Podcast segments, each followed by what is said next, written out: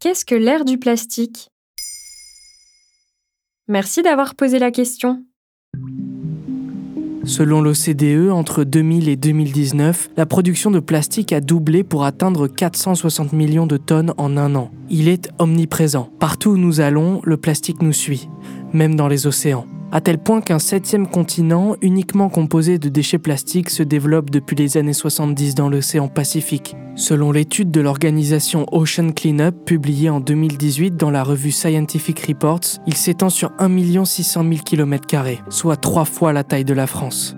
Certains historiens prédisent même que notre époque sera étudiée comme étant l'ère du plastique, au même titre que le Moyen Âge ou que l'âge de pierre par exemple. Comment le plastique peut-il définir notre époque? Même si les premières traces de plastique remontent à la conception du caoutchouc dans l'Antiquité, ce dernier était très rare et n'avait rien à voir avec celui d'aujourd'hui. Le premier scientifique à créer un plastique synthétique est Alexander Parkes au XIXe siècle.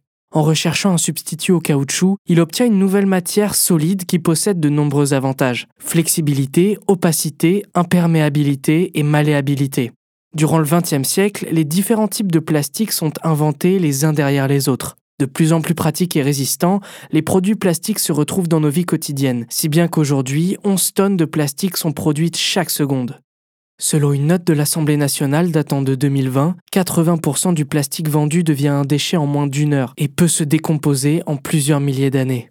Mais on ne produit pas que du plastique pourtant. D'après les revues du monde, les archéologues du futur pourraient tomber seulement sur nos déchets plastiques, en sachant que leur composition chimique détruit à petit feu les autres matières que nous produisons, comme la céramique, la pierre, le verre, le métal ou encore le textile. Au vu de sa durabilité, le plastique sera quant à lui l'un des seuls matériaux qui vivra sans doute pour toujours selon Baptiste Mont-Saint-Jean, chercheur en histoire des sciences à l'université de Reims-Champagne-Ardenne dans un article du magazine Pop Science. On continue à produire depuis près de 70 ans des matériaux dont on ne sait toujours pas comment se défaire et dont on ne pourra sans doute jamais effacer les traces. Et un monde sans plastique est-il possible?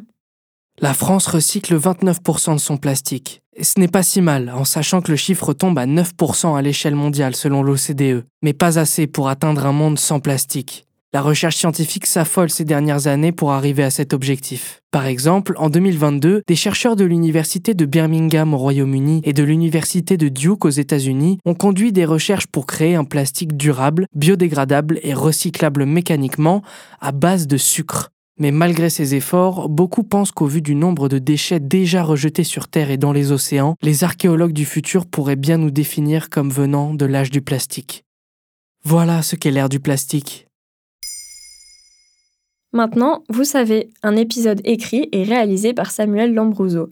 Ce podcast est disponible sur toutes les plateformes audio.